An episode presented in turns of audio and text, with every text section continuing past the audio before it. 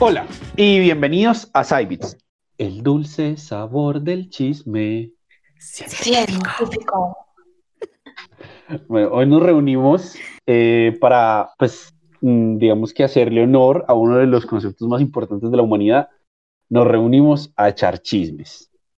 Y para eso contamos con todo el equipo de Cybits y tenemos preparada, pues, como una serie de, de temas de alto interés, tal vez no tan científico, pero, pero bien chévere. Entonces, eh, la idea del objetivo de hoy es bajarle un poco la tensión, cambiar un poco, pues, como el rigor que hemos venido manejando y echar chisme un rato, rico. No. Obvio. No. Listo. Todo el mundo tiene listo ya lo que va a decir. Ok. Obvio, obvio, mi rey. Claro. Acá Listo, improvisar, eso sí jamás. Eso, eso, eso sí jamás. Listo. Bueno, no, entonces hagámoslo. Eh, ¿Quién quiere empezar a contar chismes? ¿Cómo vamos a hacer esto? Pues yo voy a empezar a contar el chisme que, que todo el mundo quiere como que uno cuente cuando estudia biología y es el de Rosalind Franklin. Porque, parce, a la vieja, o sea, a la vieja se la tiraron, o sea, lo voy a decir así.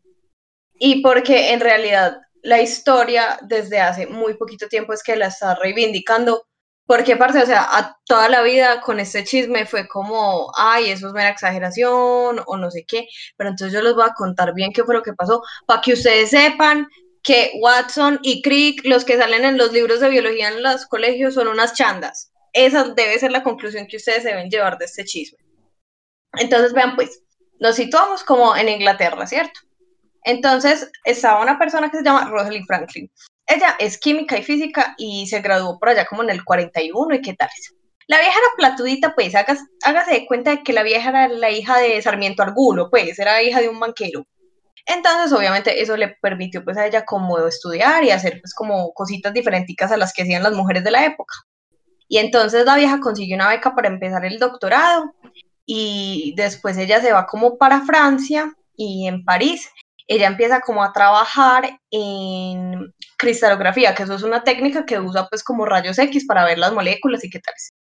Ella en muy poquito tiempo, ella se vuelve como top en eso, o sea, se vuelve como una experta mundial y qué tales. Entonces, pues obviamente ella era, como muy requerida como por su experticia.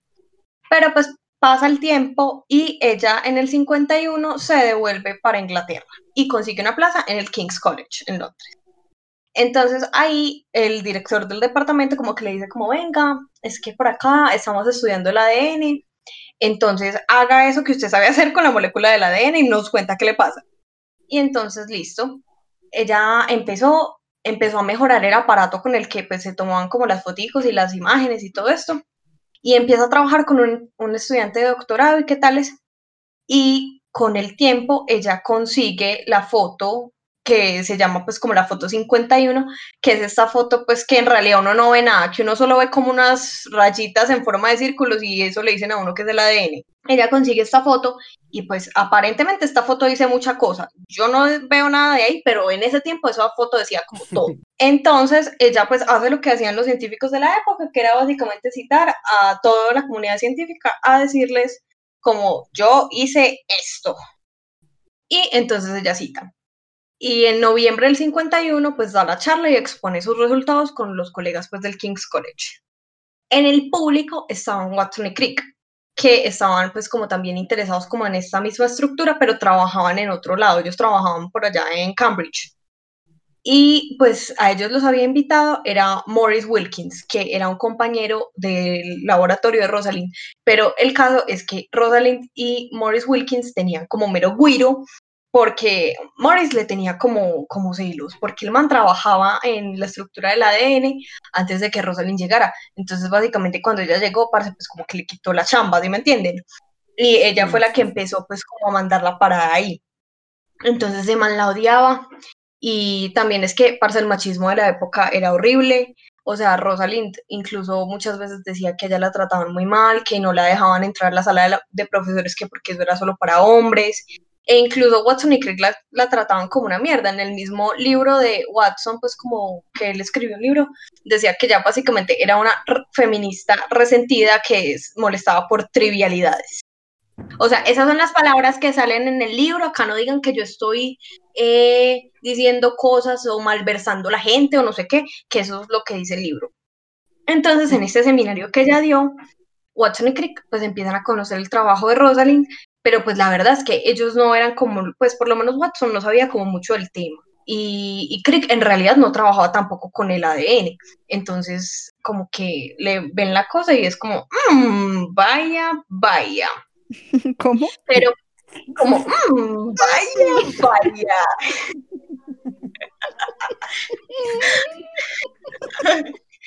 Yo se los imagino así, todos maquiavélicos. Así eran, así eran esos hijueputas. Yo no estoy, yo no estuve ahí, pero yo sé. O sea, entonces ellos llegan y este man Wilkins les empieza como a pasar la información de Rosalind, pero sin el consentimiento de ella. Porque pues obviamente ella expone sus fotos y expone pues como sus cosas, pero ella tenía muchos más datos pues como del tema, ella tenía mediciones, ella tenía un montón de información pues como de metadatos y Wilkins les empieza a mostrar esa información a ellos sin el consentimiento de Rosalind. Entonces, básicamente, al año, en el 52, Watson y Crick, a partir de la información de Rosalind, es que publican en Nature y dicen como el ADN es de doble hélice. Y a Rosalind no la incluyen como coautora, a pesar de que usaron todos los trabajos de ella, todas las imágenes, todo eso lo sacaron fue de ella. Lo único que hacen es que al final le dan como unos agradecimientos por su información no publicada. O sea, vean estos hijueputas atrevidos. Ah, tienen mierda. Parce, pues porque es que utilizaron todos los datos de ella sin el consentimiento de ella y, y no son capaces de ponerla de coautora, pues de coautora, es- eso es una cosa muy horrible. E incluso en el mismo número de Nature, Rosalind, pues y el estudiante de doctorado que ella tenía publican un artículo mucho más técnico sobre las fotografías, incluyendo la fotografía 51. O sea, hay quien dice que para ese entonces eh, ella ya había llegado a las mismas conclusiones que ellos, solo que la rapidez de la publicación no le dio para publicarlo, porque pues ella tenía el plan de publicar primero pues como toda esta ficha técnica de las fotos y tales, y luego publicar su modelo, pero pues como estos hijueputas se le robaron los datos, ella no alcanzó. Pero incluso hay quien dice que en el 51 más o menos ella había escrito ya que sus resultados sugerían una estructura helicoidal con dos, tres o cuatro cadenas y con los grupos fosfato hacia afuera. Eso lo escribió ella 16 meses antes del artículo de Watson y Crick. Pero pues obviamente el proceso de publicación fue muy lento. Me imagino que al ella ser mujer sería mucho más lento de lo normal. Entonces, estos monigotes publicaron primero que ella. Ella no hizo Guiro porque es que, parce, o sea, no le aguantaba, o sea, ella iba a quedar súper mal porque ya ella era la feminista resentida, no sé qué. Entonces, ella básicamente dejó así y se mamó y se fue al King's College para otro, otra universidad de Londres que es Birkbeck. Y pues allá terminó trabajando hasta que se murió, ya se murió muy joven porque pues toda la radiación le dio cáncer. Qué pesar.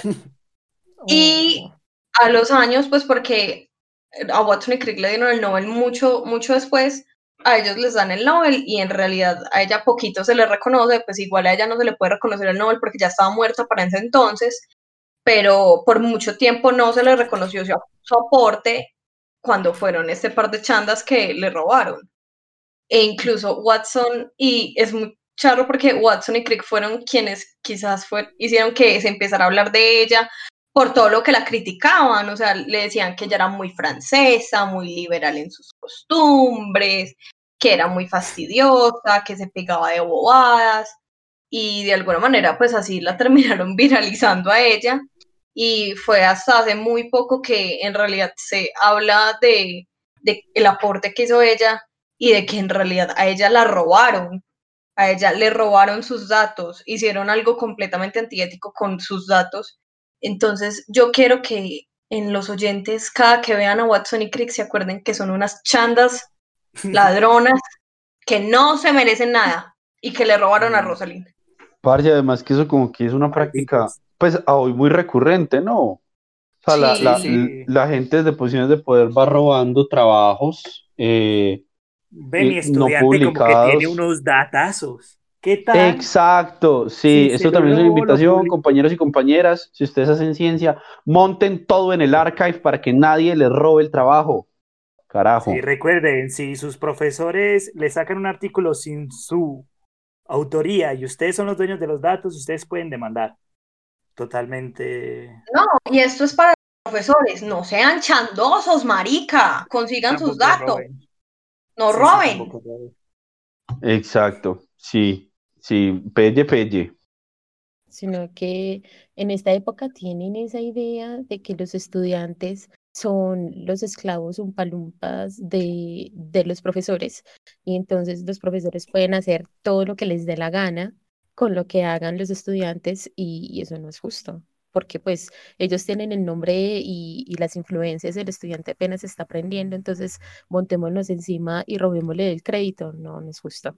Eso me hace pensar de la vez pasada que hablamos de Jocelyn Bell, pero bueno, eso es otro cuento para que vayan y escuchen el episodio, el, el crossover ajá, de Mujeres en Ciencia. No, y que también escuchen la parte final eh, cuando hablamos de mujeres excepcionales en la ciencia en ese podcast.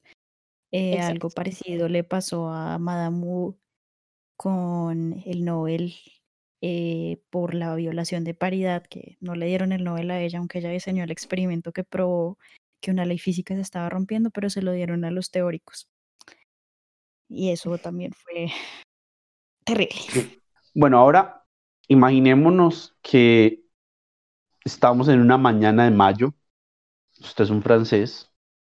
Eh, 18 años 1830, 1832, para ser más precisos. Estaba caminando, salió a pegarse una trotadita mañanera y se encontró un man muerto en una zona olvidada a las afueras de París. Pues esa fue la realidad de algún pobre parisino que en 1832, en la mañana del 30 de mayo de 1832, encontró a un matemático francés, Évariste Galois, muerto, desangrado, con un tiro en el abdomen. Y bueno, hay, que decir muchas cosas, ¿no? Eh, Évariste Galois fue un genio matemático.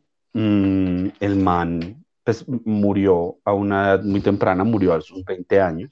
Y el man fue tan crack que construyó las bases de lo que hoy es, pues no solamente la teoría de grupos, que es una rama muy, muy vasta de las matemáticas, sino de la teoría de Galois. Mm, el man venía pensando cómo sacarle, pues, como las raíces a un polinomio y eso, pues, se fue, se, se le jaló la pita y terminó por allá pensando en vainas todas, todas poderosas. Y digamos que esa fue como su mayor contribución a las matemáticas, ¿cierto? La fundación, pues, de estos conceptos que luego servirían para construir estas dos ramas. Pero eso no es lo único que distinguía a Galois. Galois para sus 20 años ya había estado en la cárcel dos veces por revoltoso, porque francés y liberal. Mm, entonces, alrededor de eso hay todo un misterio acerca de su muerte, ¿cierto? El, el chisme va por dos razones, por dos variantes, pues. Eh, porque aparece un pelado de 20 años con un tiro en el abdomen, tirado por allá a las afueras de París. Y la versión 1 del chisme es básicamente que él mantenía muchos enemigos políticos precisamente por su corte liberal y la policía orquesta un duelo para silenciarlo y pues Galois muere en el duelo eh, de una manera muy lenta y agónica y pues ajá, esa es como la, la versión pues política del asunto.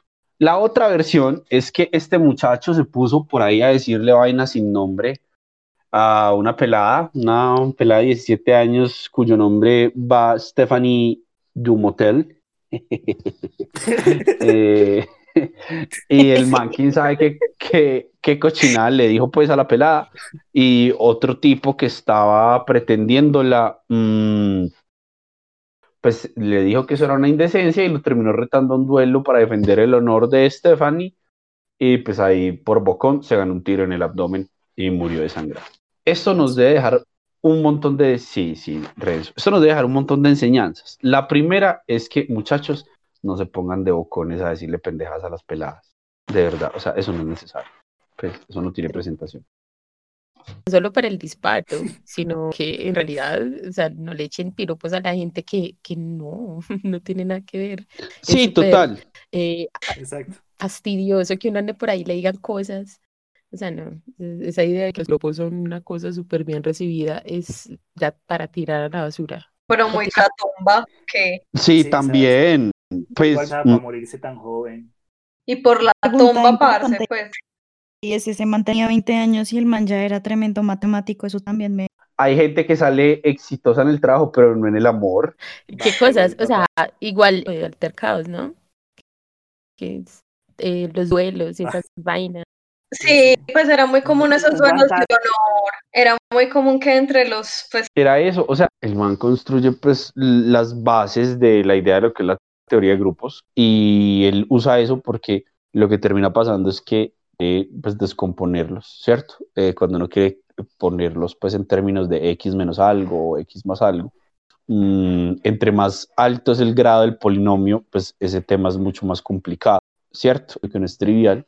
Mm, ¿cómo, cómo, qué tan estable es esa descomposición? Pues, ¿cierto? Eh, ¿qué le montar a unas vainas por allá, eh, a unos bichitos que hay que tener en esos bichitos son unas raíces del polinomio y esos bichitos tienen una manera de relacionarse. Y a eso se le llama el grupo de Galois. Es el, el, el, el conjunto pues de, de, de números que cumplen la condición de parar un polinomio de mejor forma. Entonces digamos que esa fue como la contribución como muy tesa del hombre cierto eh, a nivel matemático y él hizo eso pues muy, muy pollo o sea es que de verdad era un crack pero, pero cualquiera de las dos versiones del chisme pues es horrible por un lado qué horror ser un francés liberal y que a uno pues le anden dando bala por expresar sus ideas, eso, eso no debería suceder.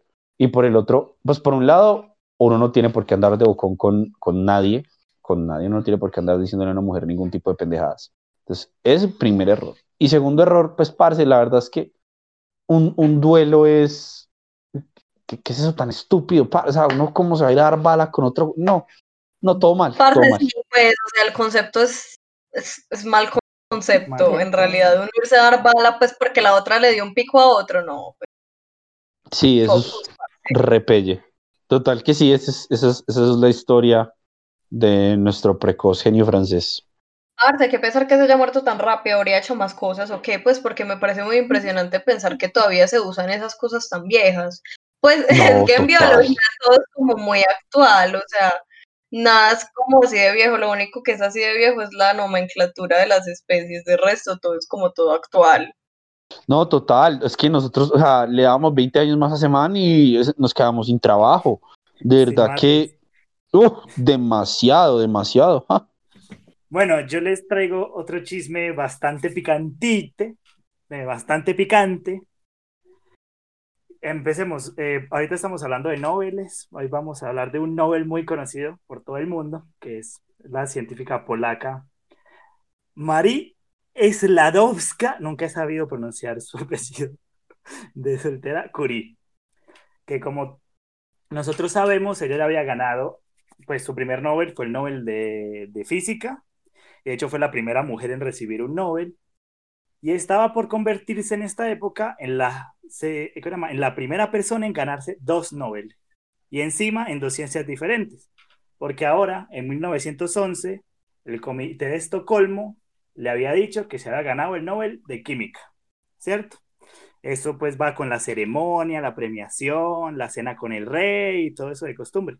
Pero a la señorita le surgió un problema que no tenía pues mucho que ver con el Nobel, que se le iban a dar por su trabajo pues en el descubrimiento del radio y del polonio, ¿cierto? Entonces, este tema era como muy radioactivo en la época y yo creo que hasta todavía. Eh, vale aclarar que cinco años antes de esto, eh, su esposo, Pierre Curie, pues fue atropellado por un carruaje en París. Supongo que el man iba despistado y ¡pum! el carruaje le pasó por encima. Parece, parece tapo, o sea, tiene que ser una vaina, pues qué tragedia tan horrible, güey, que lo atropellan a uno. Solo se ríe Chorrera de nervioso. caballos, No sé, o sea, Sí, sí. Dice, no sé, pero el muchacho pues se, nos murió. Unos años más tarde, Madame Curie pues conoció otro panita que resultó ser estudiante pues de su esposo. qué gonorrea. Paul, Paul Lenhevin. Uf, yo soy pésimo para pronunciar. Era pues más joven que El ella, amor no era tiene edad. elegante, entonces supongo que uf, la apasionó y dijo, dijo, ven a mí, Sí, sí. Sí, eso es colágeno, eso es La colágeno. cuestión. Entonces, el man era muy inteligente, hizo su tesis sobre pues, gases ionizados. El man pues se subió a la, a la Torre Eiffel en busca de aire más puro para estudiar pues las corrientes eléctricas en la atmósfera. Entonces eso pues lo llevó pues a, a ser un, o un científico bastante reconocido. Pero había un pequeño problema con el señor Paul, y es que estaba casado. Y eso pues fue una tormenta eléctrica, si quiere que les diga. Pues se dice por ahí que el señor Paul pues no era muy feliz en su matrimonio y pues eso lo llevó donde, donde la... pues lo llevó donde Curie, ¿cierto?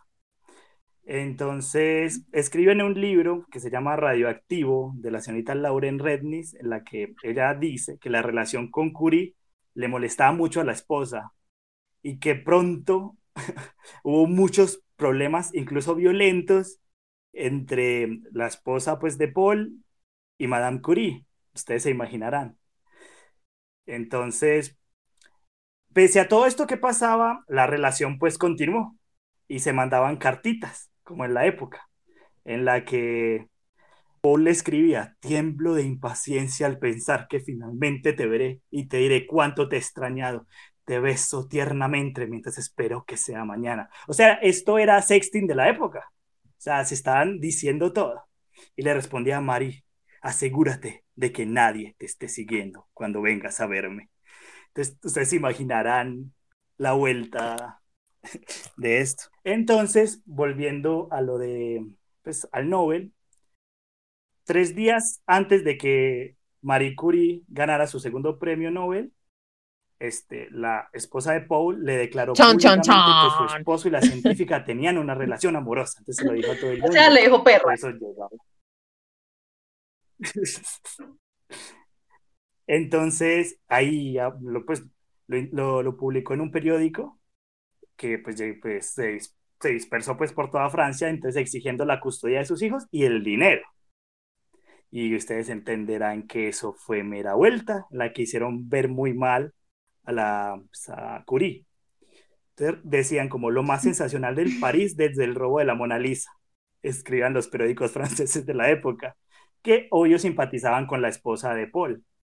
Pues marica, es que ella era la víctima finalmente, o sea, Sí. Sí, eso no era justo pues tampoco con ella. Pues los, los diarios pues la tomaron contra ella, eh, le asignaron el papel de vagabunda intrigante que había hechizado a un hombre casado. Y aún peor, pues ella era extranjera y era judía. Entonces todo el mundo, pues lo peor para los franceses de la época. Entonces pasó pues de la heroína a ser una vagabunda en un santiamén, en un escándalo. Y resultó que la fecha del juicio del divorcio era el mismo día que a Marie le iban a dar su premio Nobel en Estocolmo. Entonces podía divorciar en ese entonces. Pues yo, pues según dicen, sí. Eso, pues, eso era 1900 ya, 1911. Ah, bueno, sí, en Supongo que sí. 1900 ya sí. Pues sí. Entonces, pues el comité del Nobel se alarmó.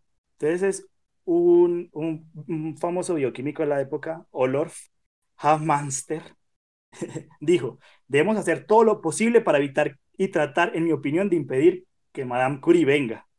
¿Por qué? Porque tenían miedo, ¿cierto? De que todo este escándalo llegara pues al comité y al premio Nobel y lo desprestigiara. También él dijo, si viene y este asunto sale a la luz, creará pues dificultades en la ceremonia y pues baila el banquete, va a ser mera vuelta, todo el mundo va a estar como, como súper pendiente de, de este chisme y se va a dañar pues todo.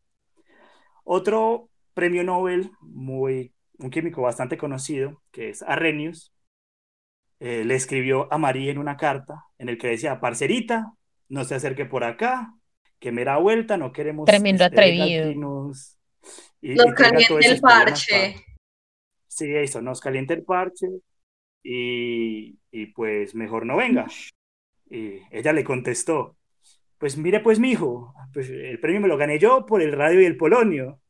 Yo no Pues creo sí. que haya ninguna conexión Crack. entre mi trabajo y mi vida privada, que era verdad. A lo que luego, en una conferencia que hubo en Bruselas en 1911, eh, en el que se cruzaron pues Einstein, Paul y Curie, que ya se conocían pues de antemano, y al ver a Einstein dijo, ¿qué hubo parcera? ¿Cómo que no va a ir si usted lo ganó? pues así, vaya y recíbalo, deje leer esas estupideces y, deje, y a las víboras que las escribieron. imagínense, Albert Einstein siendo pues súper, súper decisivo. Entonces, Marie Curie le, hizo, le dijo como, obvio, parcerito, yo voy a ir, yo no me voy a quedar sin mi premio. Entonces, pues, eh, ya normal, fue, recibió su premio, se comió los 11 platos que sirven en la ceremonia, y 10 días después de esa velada, pues se divorciaron eh, extralegalmente, eh, pues Paul y su esposa.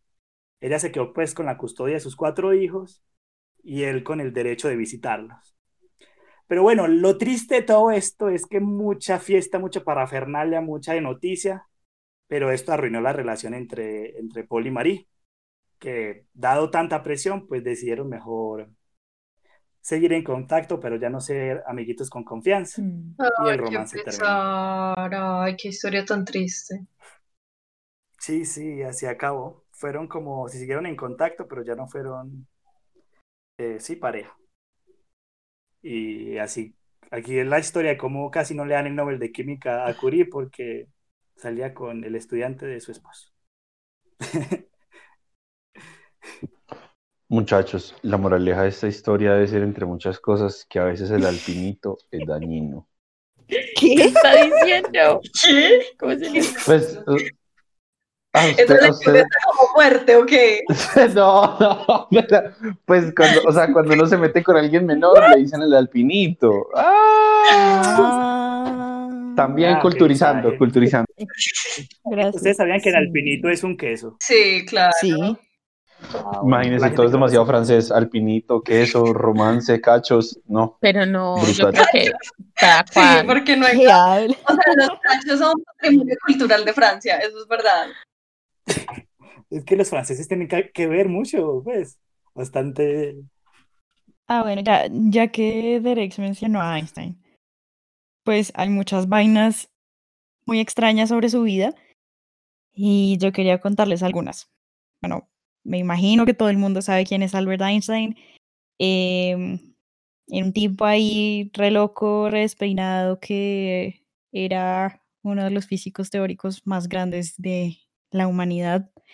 Y el sujeto eh, resulta que yo no sé de dónde salió ese chisme que, pues el tipo brillante y todo, pero que decían que era malo en matemáticas. Pero quien sea que haya escuchado eso y que el tipo eh, se echaba matemáticas y física y lo que sea, eso es mentira. Realmente el man era prodigio, era muy bueno, pero el problema era que pensaba que era muy, era muy frustrante tener una disciplina así de mecánica. O sea, pensaba que las matemáticas que enseñaban en el colegio y que exigían los profesores eran una vaina muy, una disciplina mecánica. Entonces el man dejó el colegio a los 15 y el man se fue de Alemania para evadir servicio militar obligatorio, pero antes de irse, pues el man era excelente en matemáticas. E incluso pues desmintió eso y dijo que para sus 15 el man ya era un crack en cálculo diferencial e integral. Entonces si les dicen que Einstein eh, se echó matemáticas como para justificar que ustedes se echan matemáticas, pues es, es mentira. Es pura mierda. Eh, ese es uno. Otro es, ¿ustedes sabían que Einstein tuvo una hija ilegítima? Vaya. Ay, ¿qué es eso? O sea, el Diomedes Díaz de los científicos. No porque, no porque fue con la misma esposa. Lo que pasa es que Ah. dicen que es ilegítima porque eh, antes de que ellos se casaran, bueno, Einstein en 1896 se fue de Alemania y renunció a la ciudadanía y, y tal. Y se fue para Zúrich a estudiar física. Y ahí con- eh, conoció a, a Mileva, que pasó a ser su esposa, y ella también estudiaba física. Se casaron y tuvieron dos hijos, pero antes de casarse, como un año antes, ellos tuvieron una hija y Einstein nunca habló de, nunca habló de ella pues con nadie, con la familia, porque pues era, ¿qué- ¿cómo es que, cómo es que dicen bastardo? Sí, No, no. Pero eso sí vale. Bueno, pues es que fue por fuera del matrimonio, pero fue con la misma esposa. Pero fue con la misma persona, exacto. Pero nunca se supo nada de ella, o sea, no se supo que ella existía, sino hasta que encontraron una información entre sus papeles privados, pero eso fue por allá en los ochentas, o sea, eso no se supo nunca. Ay, Y nadie sabe, nadie sabe qué fue de la vida de esta señora. Y algunos creen que se murió en la fiebre escarlata en 1903, pero otros creen que sobrevivió y la dieron en adopción en Serbia porque Mileva eh, era de Serbia. Qué triste, Entonces, ¿no? eso, eso fue, eso es denso. Nadie sabe qué pasó del- con la hija le- ilegítima. Es como la historia de la princesa Anastasia, no, pues que hay gente que cree que, la- que se murió y hay gente que piensa que se voló. La pura Ay, conspiración. no, ¿qué es eso? Sí, Sí, sí, eso es un tema ahí todo, es, es- es un hot topic entre los, entre todos los, los- las personas que siguen teorías de conspiración. Pero uno ya tiene un nuevo comentario, uno puede decir más Ay. ignorado que la hija bastarda de Einstein. Estás- Ay, qué qué triste. ¡Qué! Es triste, pero es verdad. Es Santa triste, pero es verdad. Dos, ha puesto dos frases durísimas en este Total. episodio. Ay, qué sad. No, y eso no es lo peor. O sea, el chisme grande que me imagino que bastantes personas ya lo han escuchado antes, pero otras no. Y es que, bueno, Einstein estuvo con Mileva, pero su relación, su matrimonio se fue al carajo por ahí a inicios de 1910. El man dejó a la familia, o sea, dejó a Mileva con sus dos hijos, se fue para Berlín y comenzó una nueva relación con una vieja que se llamaba Elsa, que no era cualquier vieja, era su prima. Entonces empezó, empezó a estar con la prima y no se divorció de Mileva sino Ay, hasta o sea, nueve entre años primos después. más me arrimo. Y como. Y mi leva, ¿qué decía al respecto? Eso que sí. No, pues la vieja, yo no sé, pero lo que sí sé es que como parte del acuerdo de separación, Einstein le prometió a Mileva eh, un dinero anual más el dinero que se fuera a ganar por el Nobel, que pues siempre era artico. pero todo el- toda la plata del Nobel. Toda la plata del Nobel. Ah, qué. Entonces la vieja fue como, bueno, pues quédese usted con su prima, yo me quedo. Pero el man, el man no se lo había ganado en ese momento, ¿no? Eh, Einstein se ganó el Nobel en 1921, eso fue dos años antes. Eh, pero pues el, el man estaba súper confiado en que se iba a ganar el Nobel porque el man ya había sido nominado varias veces, pero curiosamente Einstein no se ganó el Nobel por la teoría de la relatividad. Se lo ganó por un, e- por un efecto que él descubrió que fue muy importante también, se llama el efecto fotoeléctrico, eh, y es un, es un efecto que prueba que la luz está cuantizada, es el inicio de la mecánica cuántica. Teoría que luego Einstein despreciaría con todo su corazón. Que, Sí, Einstein odiaba la cuántica. Sí, él, él- él decía que Dios no juega los dados, eso decía él. Que a él no le parecía que, que el mundo fuera así de indeterminista, que siempre hubiera una incertidumbre, eso, mm, él no estaba de acuerdo con eso y pues terminó eh, descubriendo una cosa que era como fundamento de la mecánica cuántica, Se convirtió en todo lo que Em, juró destruir. literal. Va. Pero Mucha gente que, mucha que gente, ayudó terminó así. Sí, pero mucha gente se pregunta por qué no le dieron el Nobel a Einstein por algo, pues por la cosa por la que es más famoso. Y hay muchas razones. Primero, decían que era porque cuando uno se gana un Nobel tiene que, eh, tiene que haber evi- evidencia experimental. Y pues la teoría de Einstein era un video muy loco, que pudieron haber dicho como no, no hay evidencia experimental sobre eso, no sé qué. Pero lo cierto es que eh, había experimentos que tenían que ver con la desviación de la luz en algunas estrellas y pues eso podría contar como experiencia, como evidencia experimental, pero es que también era un momento en donde la Alemania nazi estaba comenzando a surgir y pues empezó el concepto del antisemitismo y todo eso terrible. Y Einstein era de ascendencia judía, entonces pues el pacifista de ascendencia judía, era como, como muy polémico darle el Nobel a él, entonces como que eso se embolató. Pero al final sí terminaron dándoselo, pero entonces uno dice, bueno, entonces la relatividad general, ¿qué? La relatividad general era algo que en ese momento no entendía sino Einstein.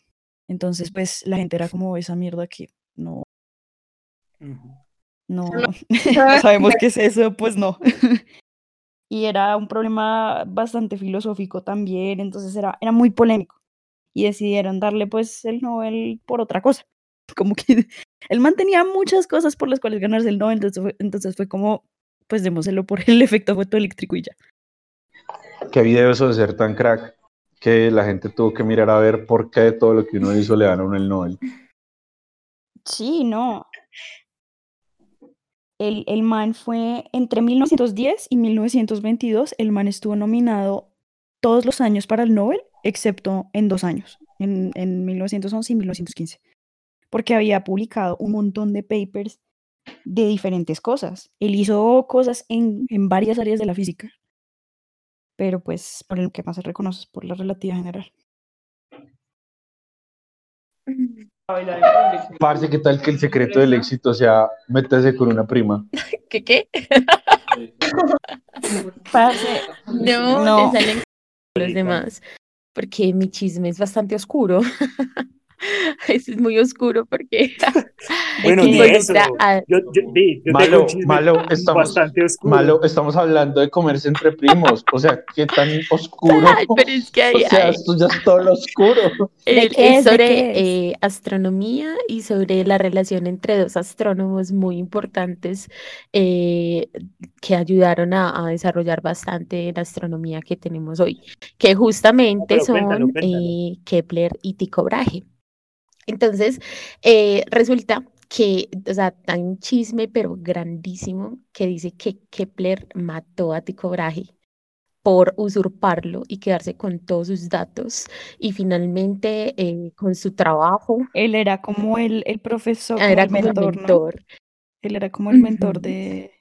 Ese es como otro nivel, es como coger la historia de, de, de Watson y Crick con, ¿cómo se llamaba? Con Rosalind Franklin y llevarlo Oiga, la al de extremo. ¿cómo se llama? Yo no sé qué está diciendo.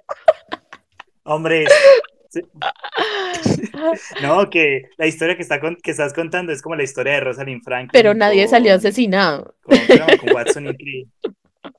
Por eso, como coger esa historia y llevarla al extremo. Vea, el caso, el caso es este, vea. Resulta que Kepler es uno de los grandes astrónomos de la historia, porque Kepler eh, logró, gracias a todos los datos que recogió Tycho Brahe, que ya les voy a explicar un poquito cómo es eso, logró eh, explicar el movimiento, pues Kepler logró explicar el movimiento de los planetas en el sistema solar y eso rompió con muchos de los paradigmas que habían en esa época porque incluso pues es una época en la que todavía se estaba pugna esta eh, idea de que la Tierra estaba en el centro y que eh, los demás astros daban vuelta alrededor. Entonces este man de Kepler, con los datos de Tycho Brahe, logró acomodar las piezas de tal manera que le funcionó un modelo eh, heliocéntrico, perdón. Pero el punto es que ya antecitos había, se había propuesto pues ese, ese modelo heliocéntrico que era con eh, Copérnico, Nicolás Copérnico, pero eh, Nicolás Copérnico lo propuso con esferas, porque pues las esferas son perfectas y son bellas y son eh, deliciosas de trabajar. Es más, en astronomía seguimos usando esferas. Cuando queremos hacer cálculos, no decimos, o sea, siempre está el chiste de una vaca esférica en el vacío, porque pues las esferas son fáciles de manejar, pero resulta que los cuerpos no se mueven en órbitas, órbitas esféricas o, o circulares, sino que a Kepler le tocó ir en contra de su amor por la estética y convertir las órbitas en elipses. Y eso lo hizo a partir de eh, las observaciones que hizo Tycho Brahe detenidamente con, eh, sobre el planeta Marte, ¿cierto? Entonces, ¿qué pasa aquí? Resulta que es que Tycho Brahe era un man supremamente excéntrico, con decirles que tenía una nariz de oro. O sea, lo conocían así como el nombre de la nariz de oro, porque él, él tuvo que recurrir a esta prótesis nasal después de que perdió su original en, una, en un duelo de juventud. Entonces ahí ya nos empezamos a... Otro duelo. Entonces, bueno, este man era un apasionado y entonces en, en una pelea como Tenía la nariz tenía una, dorada. una vaina pegada de metal en la nariz, ¿cierto? Pero cómo se la quitaron, entiendo. O sea, con un espadazo lo volvieron En realidad, Voldemort, ¿o cómo Yo no sé cómo fue la, no sé cómo fue la pelea, pero seguro sí fue con un florín y fue después de una pelea, un desacuerdo matemático. Imagínense siendo adolescente. Pues, parce, porque con un balazo no da, o sea, matemáticas que les pasa. No sé pensar en este meme de, ¿se acuerdan de, de Irishman? Marica, De, no, yo- que se ponen a pelear. yo, yo, yo definitivamente, o sea, yo agradezco que mi interés por las matemáticas eh, sea real, pero agradezco haber nacido en esta época. Yo no me iba a agarrar a espadazos, pues, por una diferencia, ni me iba a dar bala, pues, por una pelada por allá en los 1800, pues, no, no. No. de una bala por una En especial no, porque en esta época sucedía, pero con ñalazos. ñalazos, tan, tan. Ay, qué horror. No, imagínese.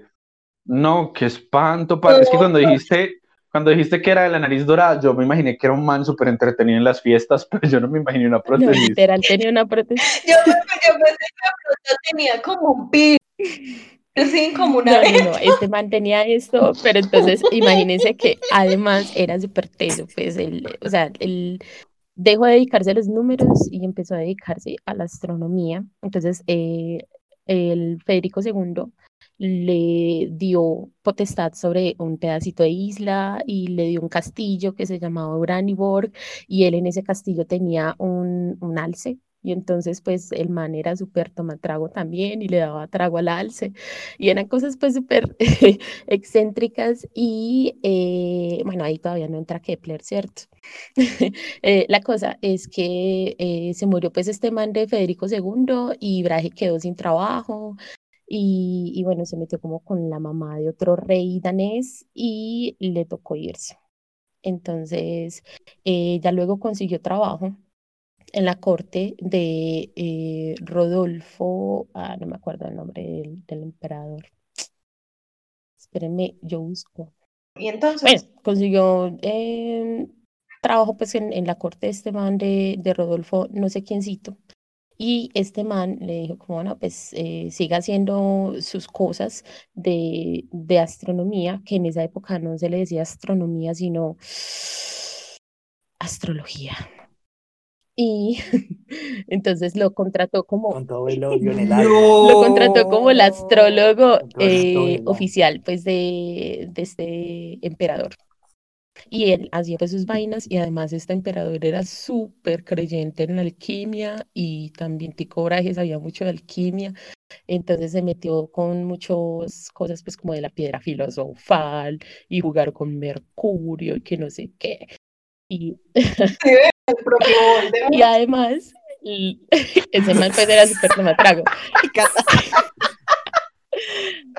Oye, pero tiene una cosa bonita, Dios tiene mío, una cosa excelente. bonita y es que pues él empezó, se enteró de, de que existía Kepler y, y Kepler pues estaba problemado porque Kepler era súper religioso, o sea, aquí donde lo ven es de manera luterano, así, pero pura cepa, el man iba a ser un, eh, un teólogo, se iba a meter pues así directamente y pues al final pues no, no lo hizo, se dedicó a la astrología, o sea, la astronomía.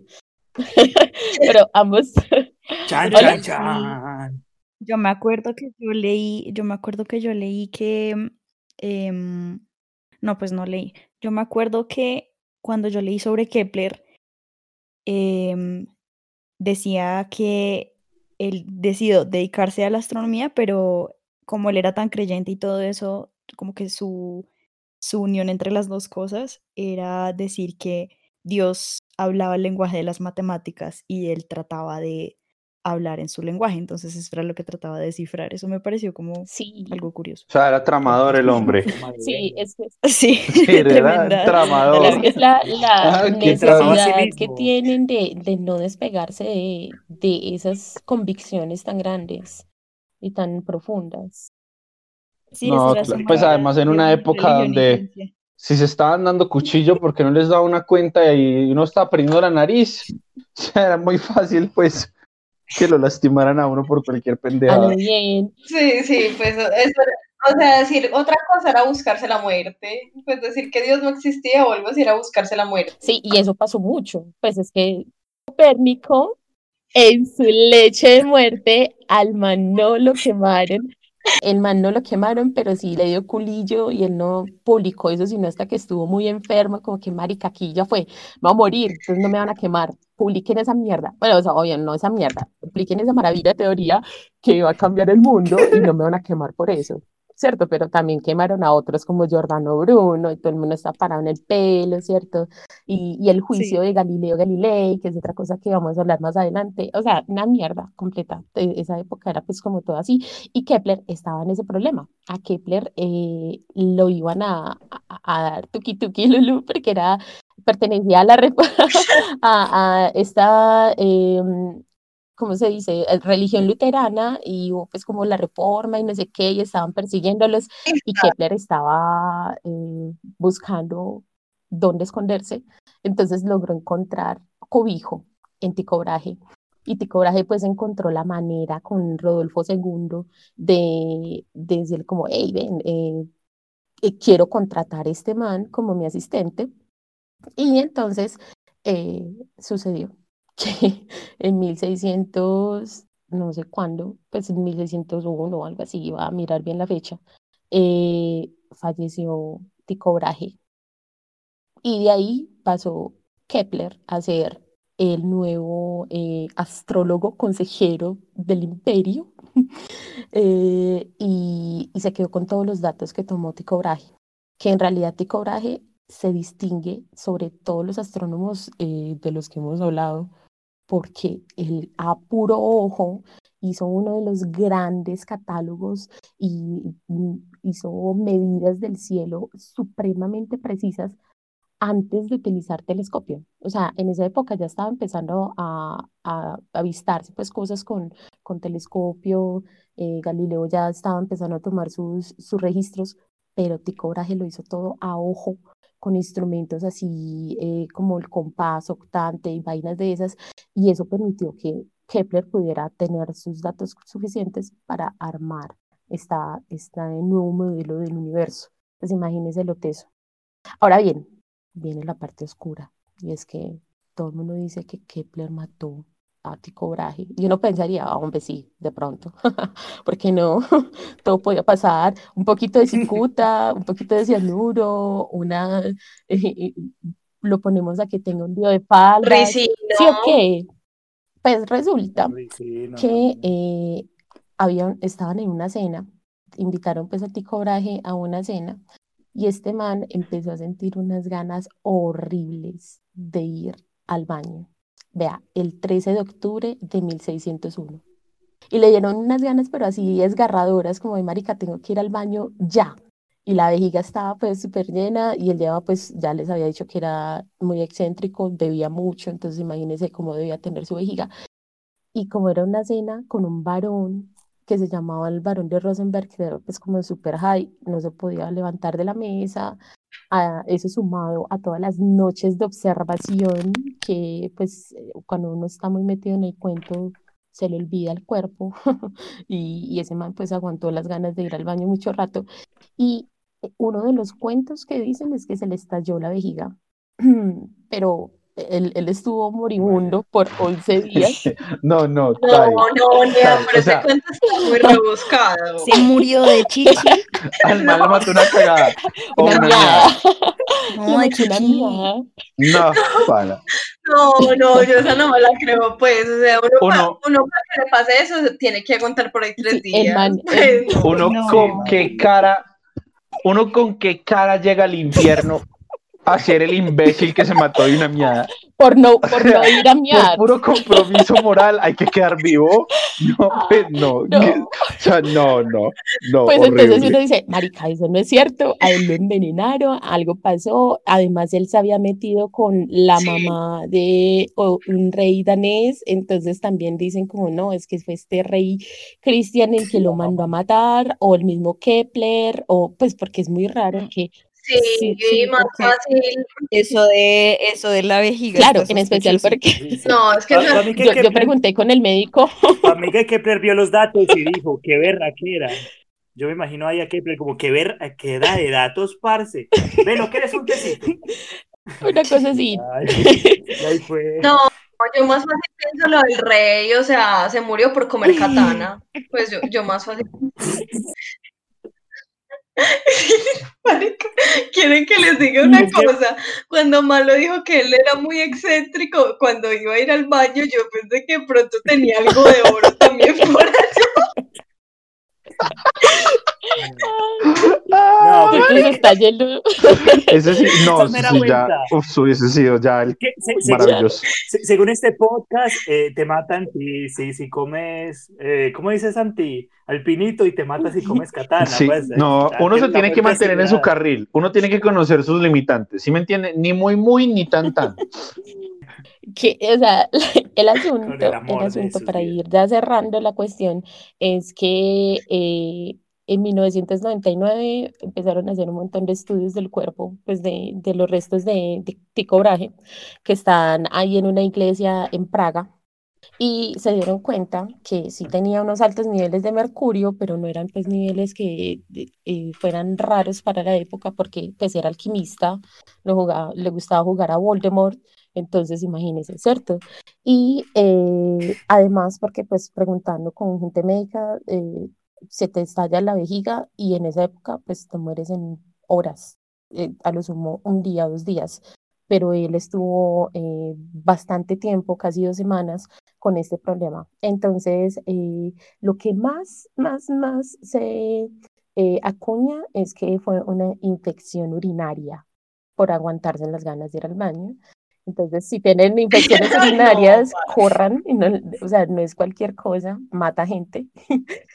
Y, Beats los invita a ir al baño. y, y saben que es lo peor de todo, que se dieron cuenta de todo este estudio póstumo, que la nariz postiza no era de oro ni de plata, sino que era de latón. Ah, no. Tiene chichipato. mucho- tiene- tiene- no, parce, pero tiene mucho sentido. El, el- el latón tiene un color muy parecido al oro. El pana es No, pensado en esto, eso. pero muy chichipato el que tiene para un tiene pero bueno, supo llevarla, él supo llevar su nariz de oro hasta el Pues él sus dijo, parce, eso es oro, esto es oro. La gente, la gente no sabía diferenciar el latón del oro y la gente, uy, sí, mira, qué chimba de nariz. parce". Súper distinguido. Con esa nariz toda, Sí. Ya por ahí hay, hay unos registros que Kepler, pues, dice que, que alcanzó a decir que, abro comillas, confieso que cuando Taiko murió, rápidamente me aproveché de su ausencia o de su falta de circunspección, eh, de circunspección de los herederos y me tomé las observaciones y quizás las usurpé. Sea, marica, el mismo, Quizás. él mismo lo dice. Quizá. Entonces, bueno.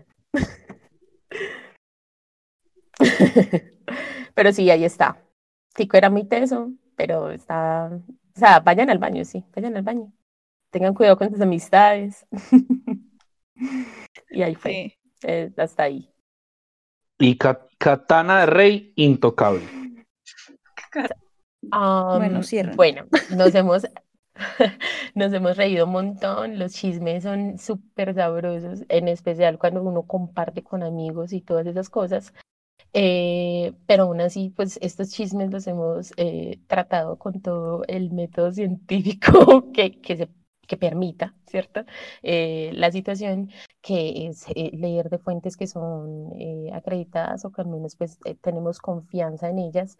Si bien hay un sesgo pues de autoridad, igual es como lo más cercano que podemos manejar en cuanto a la verdad de los hechos porque pues eh, estamos en una época en la que una de las palabras más importantes, incluso que fue la palabra del año, la palabra del año en el 2016 fue la posverdad, en la que las verdades relativas son válidas y no es cierto, ¿cierto?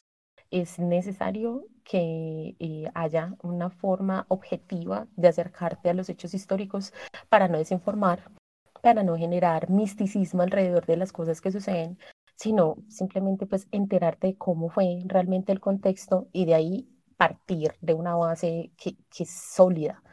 Porque en realidad, pues si nos vamos a lo que está pasando actualmente, en la que cada cual decide qué es cierto y qué no, pues eh, todo va a ser un despelote completo. Entonces, muchas gracias por escucharnos eh, el día de hoy, escuchan, eh, hablando de chismes, riéndonos un montón. Espero que nos compartan sus chismes también, que conozcan sobre astrónomos, físicos, químicos, eh, biólogos y matemáticos y también su contraparte femenina. Y eh, si tienen algún chisme actual en sus centros de trabajo, en sus eh, lugares de investigación, laboratorios, pues son bienvenidos en nuestras redes. Y no sé, ¿qué más quieren decir ustedes? Vayan al baño, por favor. Vayan al baño, vayan al baño. No se casen Oh, con su prima No se case con su primo. o primo. No salgan con el. Y no le roben los datos a Exacto, No nadie. salgan con el. ¿Cómo se llama? Con el, con el estudiante de su esposo. No, que- Ni con un pariente de la reina. Ni- no, no, pero es que también uno piensa en esas cosas, es como voy a dejar de vivir. En fin, cada cual tiene su forma de ver el mundo. Hablando de nuevo de lo Y ríanse relativo. mucho, muchachos. Y, Como y bueno, nosotros aquí. cuídense bastante y eh, no le hagan daño a nadie. Y no sé. Chao. Adiós. Chao, gordo. Chao. Ya voy a Bye.